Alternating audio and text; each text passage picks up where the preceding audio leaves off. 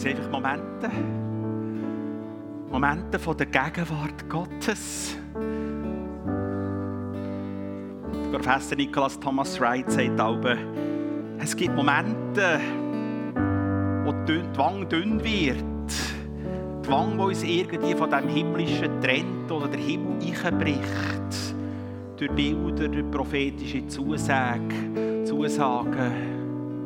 Nehmen wir, nehmen wir die Zusagen. Lassen wir uns beschenken von dem, von dem Stand in Christus. Von dem, dass der Sieg von Christus nicht einfach nur philosophischer Natur ist, dass er irgendwie eine neue Ethik gebracht hat oder eine neue, eine neue Art und Weise, wie man das Leben kann verstehen kann, sondern er hat den Tod besiegt. Er ist der Sieger über alle Widerwärtigkeiten in unserem Leben, aber auch weltweit. In dieser Welt, was drunter und drüber geht. Der Sieg von Christus ist ganzheitlich. Und er führt letztendlich dorthin, dass es, wie der Paulus im Epheser 1,10 schreibt, dass alles wieder unter ein Haupt zusammengefasst wird in Christus und er alles in allem wird sein. Und solche Momente, das sind Momente von diesen Punkten, von dem, wo der Himmel die Erde berührt, wo Kraft von der Heilung, Wiederherstellung, wo die Werke vom, vom Bösen zerstört werden, wo Hoffnung aufbricht, wo Menschen Perspektiven haben. Jesus, meine Hoffnung, unsere Hoffnung lebt. Ha, nicht nur für uns persönlich, sondern auch Hoffnung für die Welt. Hoffnung in die Welt, die geschüttelt wird in all diesen Krisensituationen. Hey, können wir dem Christus einen Applaus geben? Ein Applaus für diesen Sieg! Gewaltig. Hey, ich sage nicht Amen, es geht ja gerade. Wir nehmen den Vater gerade auf und feiern genau mehr, mehr von dem Christus, der sichtbar wird. Und was mich einfach sehr beschäftigt hat, also von dem Lied, wo ich gedacht habe, Jesus, meine Hoffnung lebt, ja, das unbedingt, das ist eine Hoffnung, für, die wir persönlich dürfen kultivieren dürfen, weil, es Gott so gut meint in unserem Leben, weil er noch ist, weil er uns immer wieder Perspektiven gibt. Auf der anderen Seite ist, ist Jesus auch die Hoffnung für die Welt. Und ähm, in der Vorbereitung auch für den Gottesdienst oder auch ganz allgemein irgendwie ja, ich habe schon, ich staune manchmal selber, sorry, ich ringe ein bisschen nach Wort, manchmal staune ich einfach auch, ja, wie wir auch in der pastoralen Staff, in dem Losen auf Gott, was ist dran ähm, für Gemeinde, aber auch global, was ist dran in der Verkündigung, dass wir da einfach auch immer wieder dürfen himmlisch geleitet sein. Also, meine, nachher, irgendwie Gott hat mir das so aufgezeigt, wo, wo die Corona-Situation angefangen hat, haben wir gerade eine Predigtreihe angefangen über Daniel, unerschütterlich, egal was kommt. Also eigentlich, das war der Start, gerade dann, wo der Lockdown war. Oder, ähm, das haben wir ja Monate vorher vorbereitet. Das haben wir ja wie nicht können wissen, wo denn die Welt ist. Oder auch, ähm, wir haben 40 Tage Gebet und Fasten gehabt. Wir haben Monate vorher im Staff den Eindruck gehabt, wir sollten das unter das Thema Shalom stellen, Frieden. Und die 40 Tage Gebet und Fasten haben angefangen, wo der Ukraine-Krieg ausgesprochen ist. Und wir haben es unter Shalom gesetzt. Irgendwie, also gut, äh, nicht, dass wir jetzt da die super Helden sind, sondern einfach, hey, wir leben in dieser Abhängigkeit, Freunde. Wir lassen uns inspirieren. Was braucht der Nachbar für eine Hoffnung jetzt in dieser Situation, wo wir drinnen sind? Was braucht unsere Welt? Oder auch jetzt, wo wir, drinnen sind, Mission mit himmlischer Kraft. Es geht ja dort um die inkarnatorische Kraft, die die Kirche hat. Also ähm, dass Kirche nicht für sich selber Kirche ist, um sich selber irgendwie zu zelebrieren und zu feiern, sondern eine Kirche ist da, um dieser Welt Hoffnung zu bringen. Amen. Darum sind wir doch gesetzt. Eine Kirche, die nicht dient, dient für nichts. Und das hat mich, das hat mich beschäftigt, einfach auch im Vorfeld von, ich denke einfach immer, wir müssen auch realistisch in die Welt blicken. Wir leben ja nicht abgehoben von dieser Welt, obwohl die Bibel sagt, wir sind nicht mehr von dieser Welt. Natürlich richtet euer Fokus aufs Himmlische, das ist alles wahr. Trotzdem sind wir Teil von dieser Welt, weil Gott will, dass in dieser Welt ähm, Hoffnung ist. Und wer bringt die Hoffnung in die Welt, wenn nicht Menschen in Christus? Ja, wer denn sonst?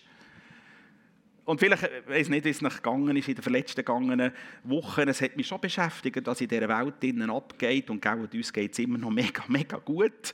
Aber vielleicht habt ihr auch das, der, der Länge, das war ja überall in den Medien, gewesen, der Mediensprecher vom SEM, der Reto Kormann, Kormann hat ja einen langen ähm, Einblick gegeben, was das SEM, ähm, Migrationsamt, beschäftigt, im Hinblick, was die Welt bewegt ähm, Corona, die Armen sind noch ärmer geworden. Der Ukraine-Krieg ist nicht nur, dass irgendwo Bomben fallen und Leute müssen flüchten. Das ist auch alles furchtbar schlimm, aber es hat auch ähm, Kollateralfolgen in dem Sinn, dass wir eine Nahrungsmittelknappheit haben, Hungersnöte in Somalia, in Ägypten. Das beflügelt die ganze Immigrationswelle. Dann haben wir die Afghanistan-Situation, wo das Land in sich zusammen kollabiert, wenn da nicht irgendwie Hilfswerk vor Ort noch würden arbeiten. Und neben dem ist noch ein Riesenzeug im Iran. Und ja, wo wir gar nicht, das hat gar keinen Platz mehr in unseren Medien, weil alles andere vollgestopft ist in den Headlines, was in dieser Welt passiert. Wenn nur der Iran wäre, würde das die ganze Medienlandschaft füllen, aber das ist nur eine Randerscheinung. Und das hat mich schon beschäftigt. Der Reto Kormann hat nachher dort in diesem Interview gesagt, wir leben in einer Zeit, wo seit 70 oder 80 Jahren nie mehr war, weil die Krisen überlappen sich. Wir haben nicht eine Krise, dann hört die wieder mal auf, dann ist wieder ein bisschen Frieden auf Erden, dann kommt, sondern jetzt haben wir, wir haben fünf Krisen miteinander. Und die Schweiz ist völlig überfordert ab dieser Flüchtlingssituation, die auf die Schweiz zukommt. Äh, ja, das hat mich schon beschäftigt. Und trotzdem, ich möchte, eigentlich, ich möchte eigentlich zuerst mit drei Fragen. Also das äh, ist jetzt noch so ein bisschen heute Morgen dazugekommen, das, was ich, aber ich möchte eigentlich mit drei Fragen, möchte, ich möchte mit drei Fragen mal ähm, konfrontieren. Und gell, das ist, manchmal sind wir so schnell, einfach so mit Hüftschussantworten, das ist jetzt vielleicht nicht unbedingt ein gutes Bild im Zeit des Krieges, sondern einfach mit spontanen Antworten, Entschuldigung, mit spontanen Antworten, dass wir sowieso sagen, ja, ja, natürlich, aber einfach, ähm, dass man gut reflektiert, das wäre eine gute Frage für Kleingruppen. Du mal in dich selber hineinhören. Glaubst du, glaubst du trotz angesichts des Elends in dieser Welt, dass Gott heute am Wirken ist?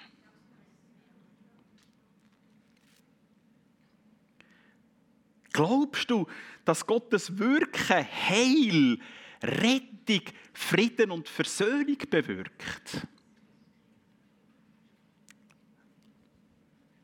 Und vielleicht die Frage, die einem am meisten stretcht. Glaubst du, dass Gott in diesen Momenten, gerade jetzt in diesem Moment, allen Menschen, auch den Kriegstreiber, auch den Despoten, auch denen, die mitverantwortlich sind für das Elend in dieser Welt, glaubst du, dass Gott jetzt auch diesen Menschen ganz nach ist? Ja, und gleich merken wir etwas. Gott hat gewollt, dass die Menschen ihn suchen, damit sie ihn vielleicht ertasten und finden könnten, denn er ist ja jedem Einzelnen von uns Menschen ganz nahe. Oder die beiden Fragen, die wir, überall, äh, die wir vordran hatten, glaubst du, dass Gott heute am Wirken ist? Glaubst du, dass sein Wirken Frieden bewirkt und Heil? Mein Heil ist nahe. Meine Rettung schon unterwegs. Oder lesen wir mal Jesaja 45,8. Öffne dich, Himmel, sende Rettung auf die Erde herab wie Regen. Die Erde lasse Heil und Frieden aufsprießen. Das bewirke ich, der Herr, der Schöpfer. Und Gott, da sind wir bewegt. Wir sind bewegt angesichts von dem, was in dieser Welt passiert, wo die Krisen sich überlappen. Und wir haben die prophetischen Zusagen von deinem Wort, dass du den Menschen nach bist, dass dein Wirken jederzeit da ist, dass Heilrettung Inhalt von die Wirken ist. Und wir sprechen das jetzt aus. Wir sprechen es prophetisch aus in all die Krisenherden. Ich äh, danke, dass du in all diesen Krisenherden unterwegs bist mit Frauen, mit Männern, mit Kindern, mit Familien, mit Senioren, mit Teenagern, mit Kirchen vor Ort, die autorisiert sind von dir, um den Frieden zu kultivieren und dass die Kirchen unterwegs sind, auch humanitär zu helfen, dort, wo die Not ist, wo Menschen Hunger leiden, dass Hoffnung aufbricht in all diesen Krisenherden. Dass sie unterwegs sind, um himmlisch zu lieben, um die himmlische Sprache von der Liebe und von der Versöhnung zu den Menschen zu bringen. Ja, wir sind jetzt mitten unterwegs da in unserer Predigtreihe «Kirchen ist Mission mit himmlischer Kraft». Und wenn wir die Texte miteinander anschauen, zusammen mit diesen Fragen, müssten wir eigentlich sagen, wenn wir das anschauen, ja, Gemeinde, wenn wir über Mission reden, Gemeinde Jesu hat eigentlich Mission nicht erfunden. Nein, wir sind uns daran beteiligt, aber Gott selber, er ist eigentlich der, der die Mission erfunden hat, um es mal so zu sagen. Also Gott ist Subjekt von der Mission und wir dürfen uns an Gottes Mission beteiligen und alles wirkt zu seiner Ehe, damit letztendlich Gott alles in allem wird sein. Wir reden in diesem Zusammenhang von der Mission Dei. Also die Mission Dei ist, das heißt, Gott hat sich selber in die Welt hineingesendet. Verschenkend, liebend, kraftvoll, begeistert mit Feuer hat er sich verschenkt in die Welt hinein. Zuerst natürlich in der Mission Christi. Also Jesus Christus ist eigentlich in die Welt gekommen und Jesus Christus, Kommen von Jesus Christus ist der unumstößliche Beweis, dass Gott für die Schöpfung ist. Amen dass er die Welt retten heilen, wiederherstellen und so weiter. Aber was nachher die Missiologen nachher eben ganz stark heraus betonen, das ist übrigens nicht neue Konzepte, die sind uralte missiologische Konzepte, das wird nur jetzt wieder neu entdeckt und dann meint man alles, aha, jetzt hat man das neu entdeckt, aber das ist schon x, vor hunderten Jahren schon entdeckt worden. Aber was Karl Barth, für Karl Barth ist es ganz wichtig dass die Mission Dei nicht ein einmaliger geschichtlicher Akt war, was vor 2000 Jahren mit der Mission Christi ähm, passiert ist und jetzt nicht mehr passiert. Der Karl Barth hat gesagt, Gott verschenkt sich fortwährend, immer wieder kraftvoll, begeisternd mit allem, was ihn ausmacht, brennend in der Liebe, in der Mission Spiritu. Glaubst du, dass Gottes Geist jetzt hier ist? Dass er jetzt etwas in den Herzen bewirkt? Hey, wenn wir das nicht mehr glauben, dann müssen wir eigentlich zusammenpacken, können wir hier ein Pöpp auftun, miteinander irgendwie, ich weiß auch nicht was, Pizza essen und irgendwie Chianti und so. Keine Ahnung, ob es das im Pöpp gibt, auch eher nicht, aber ihr wisst, was ich meine. Nein, natürlich. Herr, und wir danken dir, dass du mit der Mission Spiritu jetzt am Wirken bist, hier in diesem Gottesdienst, daheim, in den Gottesdiensthäusern, aber auch weltweit. In diesem Zusammenhang könnten wir fragen, ja, ähm, wie ist denn das ganz genau? Wenn doch Gott alles wirkt, wenn er doch Mission Dei ist, Mission Christi, Mission Spiritu, ja, und was sind wir als Kirche, was sind wir als Gemeinde, sind wir einfach teilnahmlose Zuschauer in dieser himmlischen Mission, in dieser himmlischen Liebe. Ähm, und da stoßen wir auf eine Frage, die der Paulus ähm, beantwortet. Er beantwortet das im Epheserbrief Kapitel 2 und Kapitel 3, geht er dieser Frage nach, was hätte eigentlich die ganze Mission Dei mit uns zu tun als der Kirche. Ich kenne den Epheserbrief wie mein Hosensack, weil ich unterrichte den schon viele, viele Jahre und ich habe all die Texte selber durchexegetisiert. Das ist ein bisschen kompliziert, was der Paulus schreibt, das war halt ein, bisschen ein gescheiter Kopf. Genau. Darum sage ich es so, dass ich es verstehe. Und vielleicht versteht ihr so. Nein, die versteht das auf Fall. Die sind ja hochintelligente Leute. Ich sage es jetzt einmal so. Was sagt Paulus in Epheser Kapitel 2 und Kapitel 3? Der Paulus sagt dort hier, ich, der Paulus sagt, hat das Vorrecht gehabt, in ein Geheimnis zu schauen. In ein Geheimnis, das sogenannte Mysterion des Christus. Eben, the secret, das Geheimnis.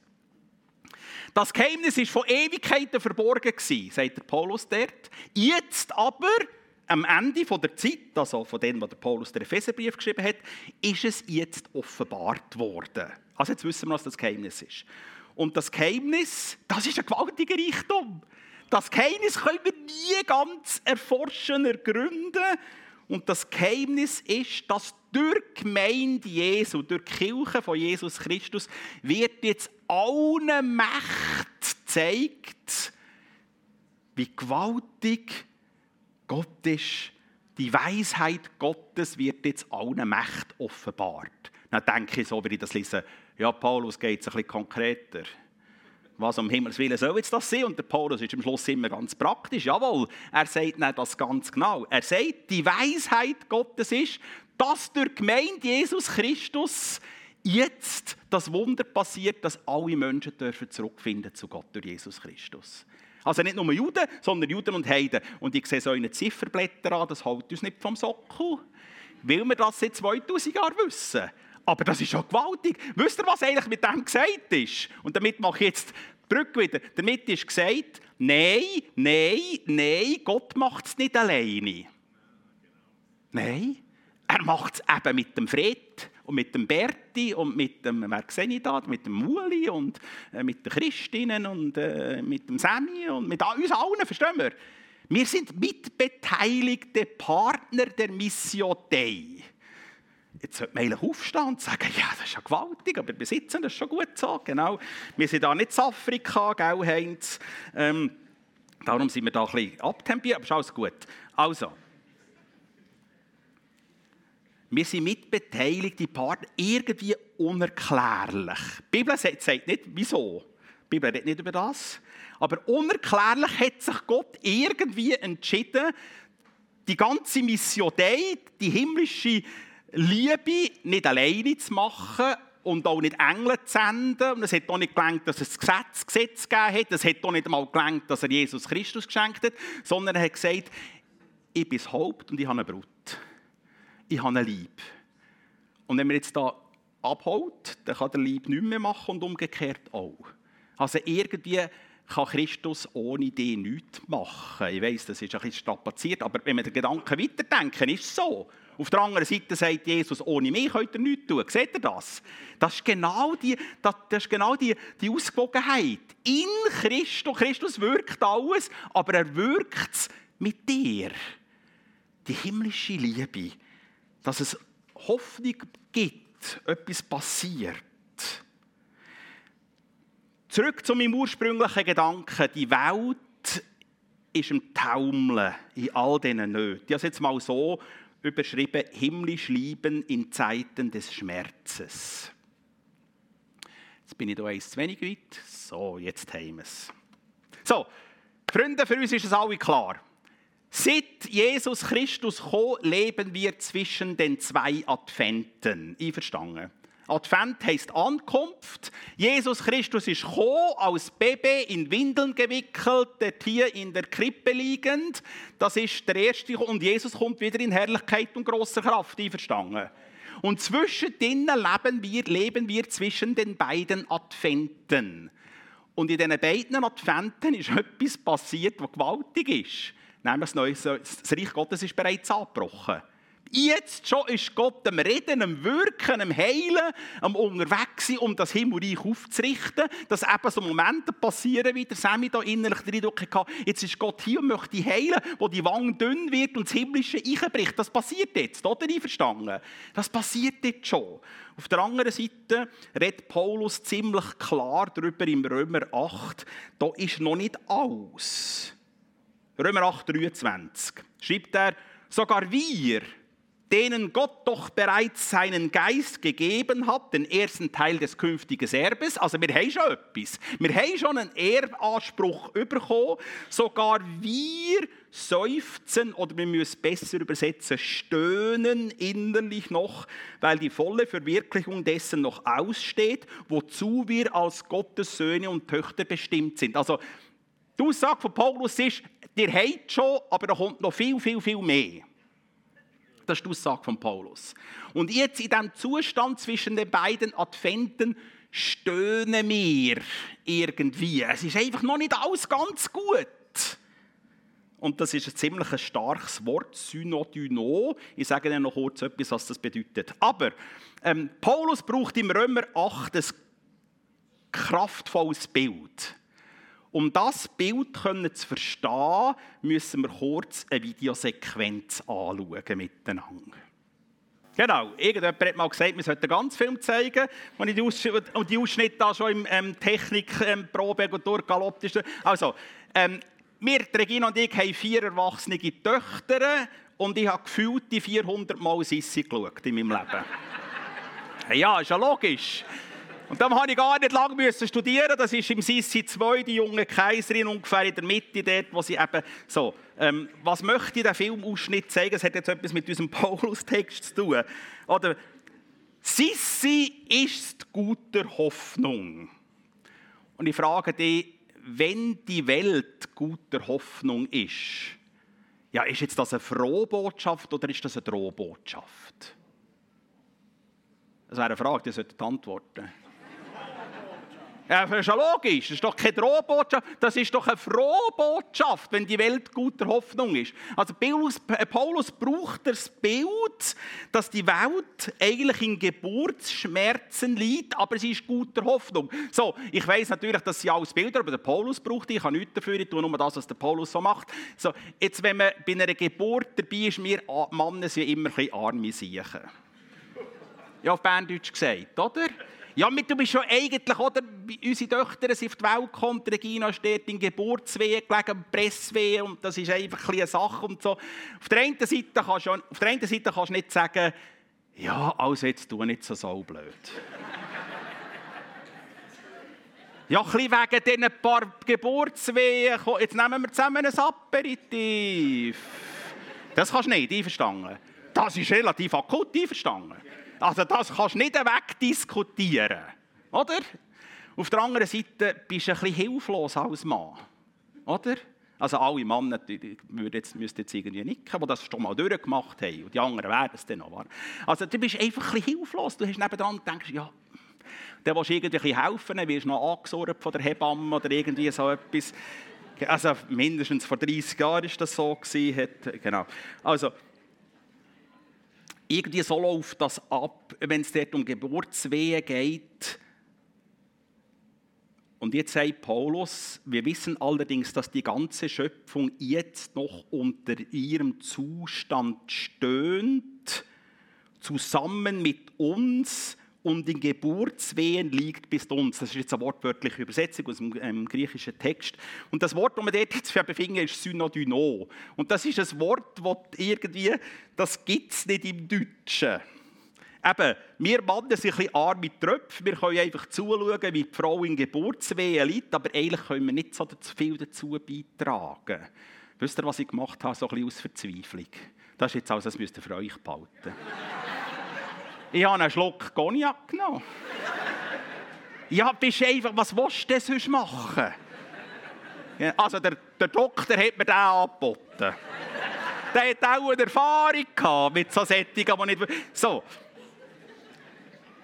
Das Wort Synodyno meint nicht das. Synodyno meint jetzt eben, jetzt habe ich die gleichen Schmerzen wie meine Frau. Also ich bin froh, habe ich nicht gehabt. Das Wort meint das. Und Paulus schreibt jetzt, wir wissen, dass die ganze Schöpfung in Geburtswehe liegt, wie wir auch. Und wir stöhnen und, und die Schöpfung stöhnt. Jetzt haben wir die gleichen Schmerzen wie die Schöpfung, die guter Hoffnung ist zu einer neuen Welt. Habt ihr den Gedanken? Geht's?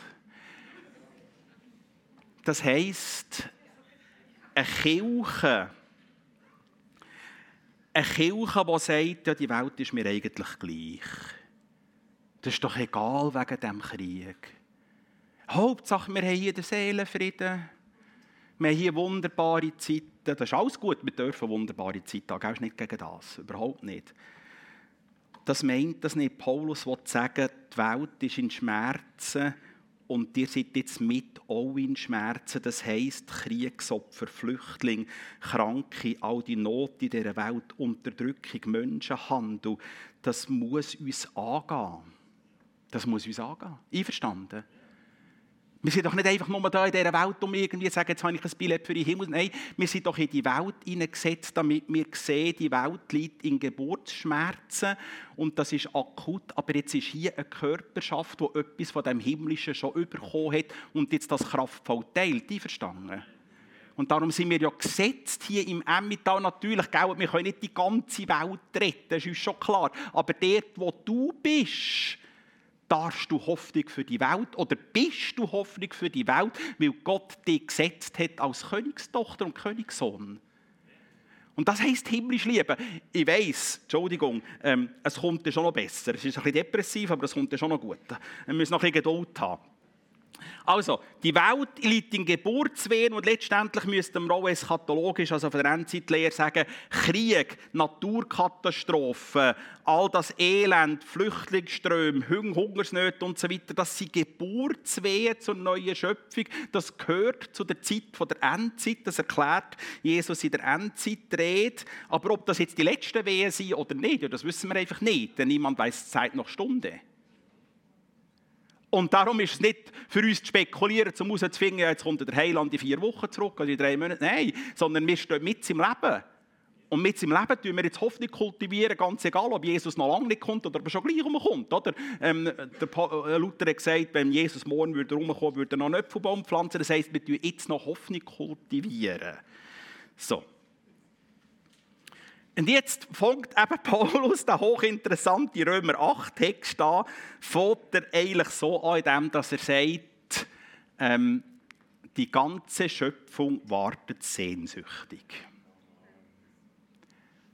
Und auf was wartet jetzt die ganze Schöpfung sehnsüchtig?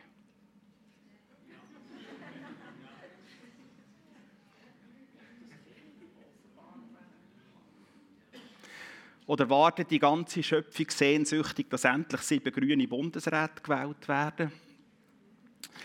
Nein, die ganze Schöpfung wartet nicht sehnsüchtig auf die Mächtigen der Welt, sondern dass die Kinder Gottes in ihrer ganzen Herrlichkeit offenbar werden. Haben wir das? Wir sind unterwegs, um himmlisch zu lieben, damit die Sprache vom Himmel, nämlich die göttliche Agape-Liebe, schon jetzt die Spuren in dieser Welt hinterlässt. Das ist der Auftrag der Kirche in himmlischer Mission. Feier. Um das geht es, Freunde. Dass wir ergriffen sind von dieser Ungerechtigkeit und dieser Not in dieser Welt, aber wir sind ja nicht hoffnungslos und nicht kraftlos und nicht orientierungslos, sondern wir haben eine Kraft vom Geist Gottes, wir haben Orientierung des Wort Gottes und wir haben eine Hoffnungsbotschaft, Jesus Christus lebt, meine Hoffnung lebt. Darum sind wir aktiv unterwegs. Come on! Packen wir es an! Sind wir Hoffnung für die Welt? Himmlisch Liebe, dass wir Spuren von der Hoffnung hinterlassen. Die Welt ist guter Hoffnung. Die Hoffnung zeigt sich in dem, dass wir unterwegs sind. Wir sind eigentlich Menschen, die den himmlischen Wohlgeruch in unserem Umfeld ähm, weitertragen. Die Bibel redet davon, dass eigentlich etwas ganz Katastrophales passiert ist, dass die Welt in Geburtswehen liegt. Das Katastrophale, was passiert ist, dass die Beziehung ist zerbrochen und der Beziehungsbruch zwischen Gott und Mensch, weil der Gott, weil der Mensch sich selber hat wollen vergotten, die Stimme von der Schlange dort, ihr werdet sein wie Gott. Ah, das ist ja noch, schon noch, ja, wette sein wie Gott. Und dann ist der Beziehungsbruch reingekommen, die Sünde in der Welt, etwas ist zerbrochen. Aber das ist jetzt nicht nur in der Beziehung zwischen Gott und dem Mensch, sondern auch die ganze Schöpfung ist mit genommen. Und die Bibel redet nachher im 2. Korinther 15 davon, das ist wie ein Verwesungsgeruch. Hast du schon einmal Verwesung geschmeckt, gerochen? Ich kann dir sagen, das stinkt buchstäblich bis zum Himmel. Ist jetzt ein blöder Ausdruck, aber ihr wisst, was ich meine. Und jetzt sagt die Bibel, in der Umkehr zu Christus passiert etwas, dass du ein Wohlgeruch zum Leben wirst. Halleluja! Halleluja! Paulus hat dort natürlich das Räucheropferaltar in der Nase, geruchsmässig in der Nase. Und die Frage ist jetzt, was schmecken Menschen, wenn sie dir begegnen? Schnuppern sie etwas vom Himmel? Ja, natürlich! Selbstverständlich. Sammy äh, hat so einen geflügelten Ausdruck, finde ich eigentlich gut. Das Beste, was den Menschen kann begegnen kann, wenn sie dir begegnen. Weil dann schmücken sie etwas vom Himmel. Das ist himmlisch Lieben. Wir sind in dieser Mission unterwegs. Lasst uns noch einen letzten Gedanken haben, bevor wir noch in eine Zeit hineingehen und sagen, einfach Gott Antwort geben. Himmlisch lieben, Symbolos versus Diabolos. Paulus sagt im 2. Korinther 5, 18, Gott hat uns durch Christus mit sich selbst versöhnt. Also, es ist Gottes Mission Dei. Und hat uns den Dienst der Versöhnung übertragen. Mitbeteiligte Partner. Seht ihr es? Genau die Balance, die Paulus hier sagt. Versöhnung heisst eigentlich immer, dass etwas, das verbrochen ist, wieder zusammengeführt wird. Einverstanden? Das ist Versöhnung. Und diesen Dienst haben wir. Im alten Griechenland hat es, äh, so einen Brauch gegeben. Wenn ein grosses Fest war, hat der Gastgeber so Tonringe gehabt. Und die Tonringe hat er zerbrochen. Und nachher hat er all denen, die eingeladen sind zu diesem Fest, hat er einen zerbrochenen Tonring zugeschickt. dann, wenn du zu diesem Fest gekommen bist, hast du deine Einladung, deine eine Tonringhälfte müssen mitbringen. Und dann hat man geschaut, ob das wieder zusammenpasst. Und der Ausdruck für das Zusammenfügen, das zerbrochen ist, nennt man im Griechischen Symbolos. Etwas, das zerbrochen ist, wird wieder zusammengefügt. In der ersten Christenheit, auch noch in der Didache, in den ersten paar Jahrhunderten vom Christentum, hat man Christus als der Symbolos bezeichnet. Das hat man dann verloren, weil man keinen keinen Vergleich mehr hatte. Das Koine-Griechisch ist abgelöst worden durch das Latinische, durch das ist der Begriff verloren gegangen. Aber in den alten äh, Kirchendokumenten wird Christus als Symbolos bezeichnet, als der, der das Zerbrochene zusammenfügt. Und die Welt hat das nötig. Wisst ihr, was das Gegenwort ist, das Griechische? Ja, steht da, logisch, seid ihr nicht. Genau. Ähm, das Gegenwort von Symbolos ist Diabolos. Und Diabolos heisst zerbrechen, auseinanderspalten, auseinandertreiben. Das ist einer der Namen vom Find Gottes von Satan. Und Christus ist der Symbolos. Durch Jesus kommt Versöhnung in die Welt. Und er tut es durch seine Gemeinde.